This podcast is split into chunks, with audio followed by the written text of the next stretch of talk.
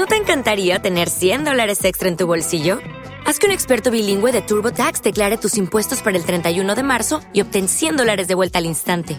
Porque no importa cuáles hayan sido tus logros del año pasado, TurboTax hace que cuenten. Obtén 100 dólares de vuelta y tus impuestos con 100% de precisión, solo con Intuit TurboTax.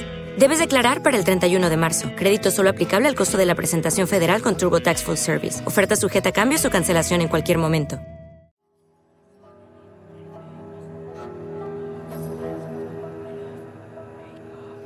Yo soy Noelia. Yo soy Axel. Y, esto, es Casa Drohan.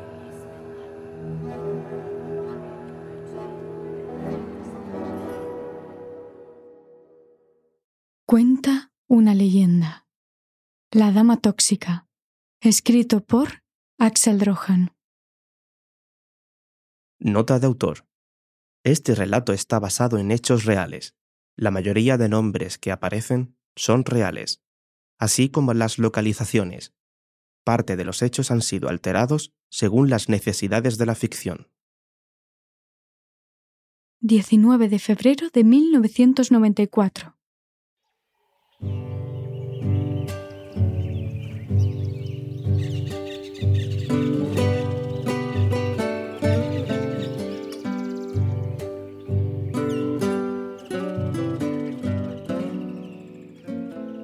California no era un lugar especialmente frío y solo le recordaba a su país. Los sábados eran especiales en la casa de los Ramírez, no solo porque la familia se reunía para comer, sino porque bailaban y reían. Los niños jugaban en el salón, mientras que Gloria terminaba de hacer carnitas, la comida preferida de la mayoría de los presentes. No quedaban más que unos cinco minutos para que las carnitas estuvieran listas. Terminó de removerlas, apagó el fuego y las dejó reposar. Se agachó para coger una fuente y sintió una punzada muy fuerte en el vientre. Se puso las manos encima y cerró los ojos. Después dirigió la mirada hacia una de las puertas del mobiliario de la cocina y pensó en tomarse un poco más de aquel líquido que le ayudaba a mantener el dolor a raya. Al final, Después de pensarlo durante unos minutos, decidió tomarse un poco del jarabe. Abrió la puerta y sacó una botella. Del cajón de los cubiertos sacó un vasito dosificador y lo llenó. Se lo bebió de golpe. Un fuerte sabor a ajo le hizo cerrar los ojos y apretar la mandíbula. Después lo guardó todo con rapidez. No quería que nadie supiera lo que tomaba y vertió las carnitas en el recipiente que dejó en la encimera. Uno de sus familiares se acercó a hablar con ella. Gloria, dice tu hijo que de mayor quiere ser maestro, como tú. Gloria, con una sonrisa, dijo, Me parece fantástico, pero que cobre por enseñar, no como yo, que soy voluntaria. El familiar endureció el rostro y, bajando la voz, dijo, ¿Cómo te encuentras? Bueno, no me puedo quejar, Gabriela. Gano unos pocos dólares a la semana y puedo mantener a mis hijos. Gabriela chistó con la lengua. Sabía que su prima era dura, pero pensaba que no era consciente del peligro. Le puso la mano en el hombro y dijo, Gloria, sabes que puedes confiar en mí. Sé que lo estás pasando mal. Por favor, no me mientas. A Gloria se le escaparon unas lágrimas. Después de enjugarlas con el dorso de la mano, dijo, Tengo mucho dolor, prima. Apenas duermo por las noches y la comida, en ocasiones, me sienta muy mal. ¿Sabes cómo de avanzado tienes el cáncer? No quiero pensar en eso, Gabriela. Sabes que no me gusta hablar de esto. Gabriela endureció la mirada, apretó los puños antes de responder.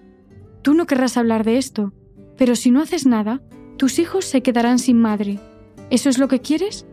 Gloria agachó la cabeza. Sabía que su prima tenía razón. Debía ir al hospital para que le pusieran un tratamiento efectivo.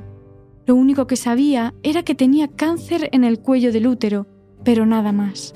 Después de unos minutos de silencio, dijo, Está bien, mañana iré al hospital, pero deja que disfrute de todos vosotros. Gabriela hizo un ademán afirmativo con la cabeza mientras sonreía. Está bien, pero prométeme que mañana vas a ir. Es más, si quieres, me pido el día y te acompaño. Tranquila, No hace falta que hagas eso. Aprovecharé que los niños están en el colegio para ir. Si se me complica, te llamaré.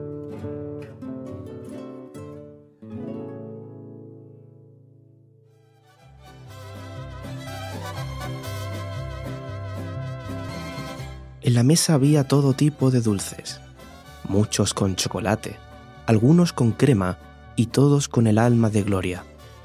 Cantaban y bailaban al ritmo de México lindo y querido. La comida se alargó hasta la tarde, casi había oscurecido, pero eso no era ningún impedimento para seguir disfrutando. Algunos lloraban la distancia que los separaba de su verdadero hogar. Gloria gozaba del ambiente festivo y emotivo que se había despertado en su hogar. Disfrutaba mientras que un malestar se apoderaba de su cuerpo. Una sensación de ahogo hizo que clavara la mirada en su prima Gabriela. Necesitaba que alguien se sentara a su lado y la socorriera. Se agarró la camiseta y la apretó con fuerza. De repente, el corazón se le desbocó. Latía muy rápido como si tuviera un motor de un coche a mil revoluciones en el pecho. Gabriela acudió a la mirada de su prima y se sentó a su lado. Gloria le cogió la mano y se la puso en el pecho. Sintió un tamborileo muy fuerte. Retiró la mano enseguida. Le dio angustia sentir el corazón tan cerca de su piel. Por Dios, Gloria, debes ir al hospital ahora mismo. Los demás, que seguían cantando y bailando, se percataron de lo que ocurría. Apagaron la música y se acercaron para ver qué le pasaba a Gloria. Juan, un amigo de la familia, se sentó a su lado y le preguntó cómo se encontraba, pero ella no fue capaz de responder con normalidad. Lo sé, Miguel, lo sé. Los niños están bien. Están con su abuela. Todos los presentes se miraron. Gabriela fue la encargada de llamar a una ambulancia y mientras esperaban a que llegasen los paramédicos, decidieron meterla en la cama. Quizá allí podría tranquilizarse. Después de acostarla, Gabriela salió al pasillo exterior de la casa y encendió un cigarrillo. Necesitaba calmar los nervios, quemarlos, más bien. Sabía que tarde o temprano aquello tendría que ocurrir, pero no tan pronto. Al no haber acudido al médico, la enfermedad había evolucionado más rápido. Rompió a llorar mientras le daba una calada al cigarro. Gloria era su prima, la única prima que tenía en Estados Unidos. Si moría, ¿qué iba a ser de ella? ¿Qué iba a ser de los pequeños? Su padre los abandonó y no se sabía nada de él. Juan salió de la habitación donde habían dejado a Gloria y vio a Gabriela sentada en las escaleras. Pensó que estaría esperando la ambulancia, Salió y se sentó a su lado. Se percató de que estaba llorando. Mientras le ponía una mano en el hombro, dijo, Tranquila, se pondrá bien. Gabriela, mientras se enjugaba las lágrimas, contestó, No creo, Juan, está muy mal. En ese instante, Juan y Gabriela vieron llegar a la ambulancia. Subieron las escaleras y preguntaron por la enferma. Asistieron a Gloria con avidez le tomaron las constantes y advirtieron de que algo no iba bien. Tenía taquicardia, respiraba con irregularidad y estaba confusa. Uno de los paramédicos preguntó si había estado enferma anteriormente. Esta vez fue Juan el que tomó la iniciativa. Tiene cáncer. El paramédico levantó la cabeza y miró a Juan. ¿De qué tipo? Es importante saberlo. Gabriela, con voz trémula, dijo, tiene cáncer en el cuello del útero. Un silencio descomunal se instaló en la casa. Parecía que aquel hogar se había transformado en un velatorio. Los pequeños lloraban en el regazo de Juan, que los consolaba como podía. Cuando los paramédicos estabilizaron a Gloria, decidieron llevársela al hospital. Su estado era crítico. Necesitaba de soporte vital y un equipo completo.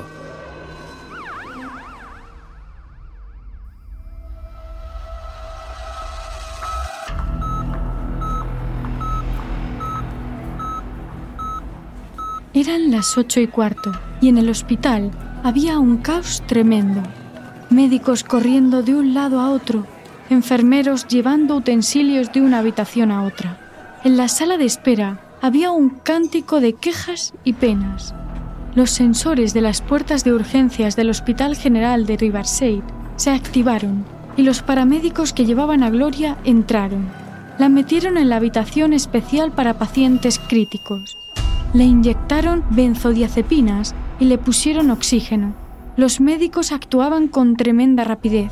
Un equipo de una decena de sanitarios luchaban para que la vida de Gloria saliera adelante. Las máquinas decían que el corazón no bombeaba bien. Eran unos latidos demasiado rápido. Bit, bit, bit, bit. Al cabo de unos minutos, la paciente mejoró, aunque su corazón seguía latiendo de forma irregular. El médico jefe indicó que era la hora de aplicar el desfibrilador. Después de varias descargas, algunos de los sanitarios vieron que la piel de Gloria se cubrió de un brillo amarillento. Un intenso olor a ajo inundó la habitación. Susan Kane, que preparaba una jeringuilla, sintió como si en la habitación se hubieran puesto a asar ajos. Se dio la vuelta y miró a Elena. La compañera le devolvió la mirada mientras arrugaba el entrecejo. Sabía que algo no andaba bien en el organismo de la paciente. Terminó de preparar la jeringuilla y se quedó con las manos en alto, a la espera del visto bueno del doctor o de Julie Gorchinsky. No pudo clavarle la aguja al completo. Era como si todas sus fuerzas menguaran de golpe. Un fuerte olor a amoníaco le golpeó en la cara. Aquello fue lo último que aguantó. Le temblaban las piernas, comenzaba a ver borroso y a sentirse confuso. Le pasó la jeringuilla a Julie, que había llegado hacía unos meses como médico residente, y se sentó en una de las sillas. Pocos segundos después perdió el conocimiento algunos compañeros le trasladaron a otra habitación. Julie se quedó extrañada con lo que había ocurrido. Conocía a Susan y no podría decir que era una enfermera aprensiva, todo lo contrario. Pensó que tal vez se encontraba mal y trabajar bajo tanta presión fue la gota que colmó el vaso. Volvió a la paciente y terminó de extraerle sangre. Cuando el tubo se llenó, vio que en la superficie flotaba una sustancia amarillenta. Le pareció tan extraño que se lo enseñó al doctor Smith. Ambos arrugaron el entrecejo. Dejó la muestra en una de las bandejas de metal y prosiguió con su trabajo. Pocos minutos después, sin saber qué demonios estaba pasando, sintió mareos. Las náuseas llegaron un ratito más tarde.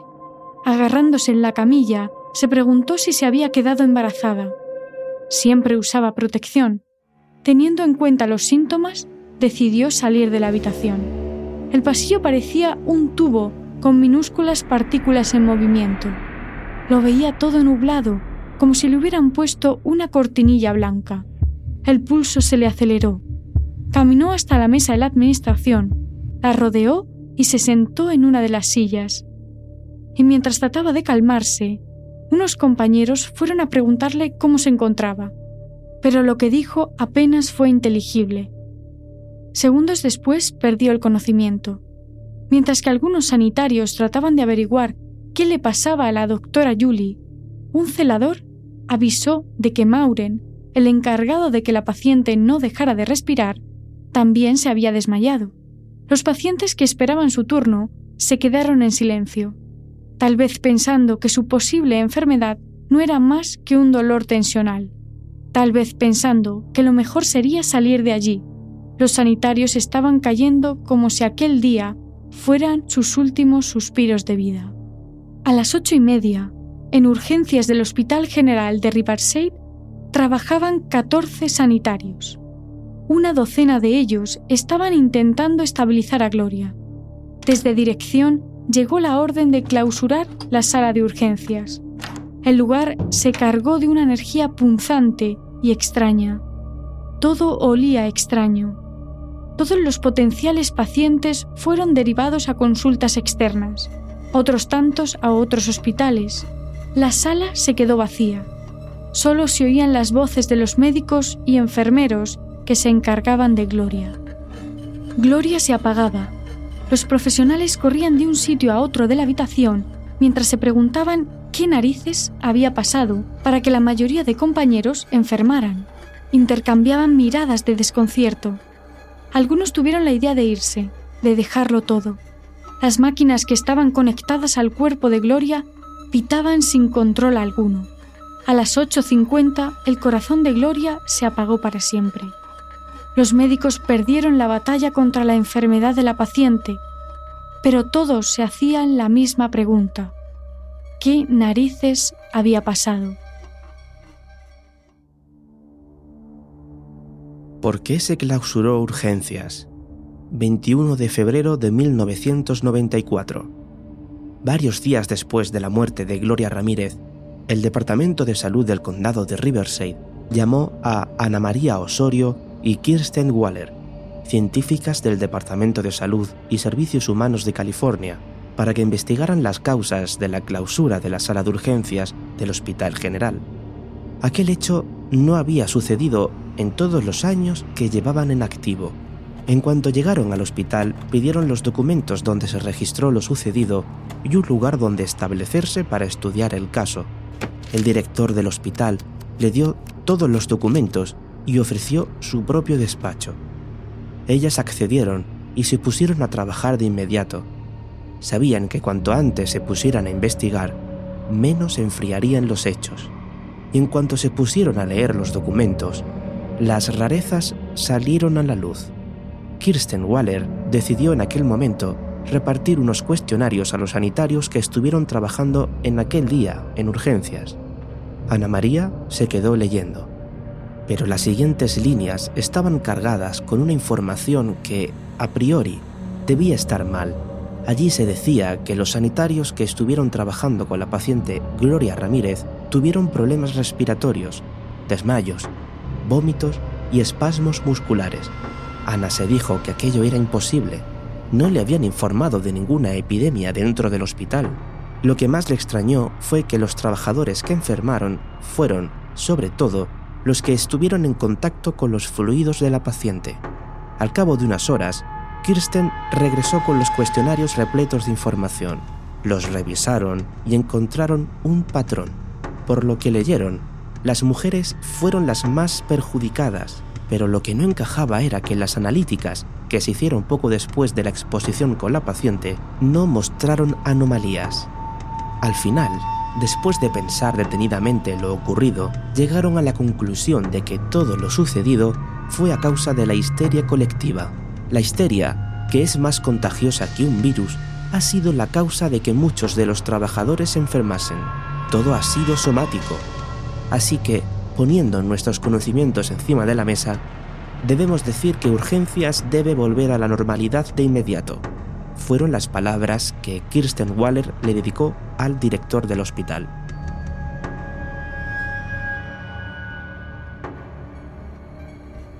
¿Una denuncia lo puede cambiar todo? 3 de marzo de 1994. Julie Gorczynski estaba ingresada en la UCI con problemas respiratorios graves, hepatitis y necrosis vascular en las rodillas. Algunos compañeros fueron a hacerle una visita y a comunicarle que Urgencias ya funcionaba con normalidad y que el caso de Ramírez se había cerrado con la conclusión de histeria colectiva. Pero Julie no se quedó cruzada de brazos. Pidió que llamaran a Susan Kane. Julie y Susan hablaron sobre la conclusión de las científicas y ninguna estaba de acuerdo. Ellas estuvieron trabajando con la paciente y sabían lo que habían vivido. Así que, decidieron denunciar al hospital y pedirle al Laboratorio Nacional Lawrence Livermore que investigara el caso. Patrick M. Grant se hizo cargo de la investigación y sus hallazgos fueron más que sorprendentes para los sanitarios.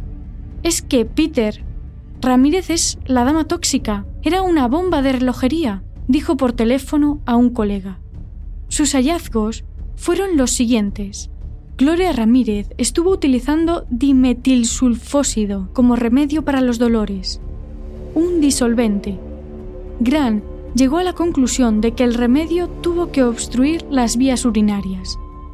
También que la disolución que usó la paciente dejaba un olor a ajo en la boca en los fluidos. Pero siguiendo con los procedimientos de los médicos, al aplicar oxígeno a la paciente, el dimetilsulfósido evolucionó a dimetilsulfona, que se cristaliza a temperatura ambiente. Aquello fue lo que la enfermera Susan Kane vio flotando en el tubo de sangre. Luego, cuando el corazón de la paciente estuvo en parada, le aplicaron electricidad para volverlo a la normalidad, creando así sulfato de dimetilo, un gas muy tóxico. Y aunque la explicación de Patrick M. Grant está en libros de ciencia, los familiares de Gloria no creen que aquello hubiera podido ocurrir de verdad. No obstante, el patólogo de la familia no pudo establecer la causa exacta de la muerte de Ramírez debido a la descomposición y contaminación de los órganos. Hoy en día, Gloria Ramírez descansa en una tumba sin nombre en el Oliver Good Memorial Park en Riverside.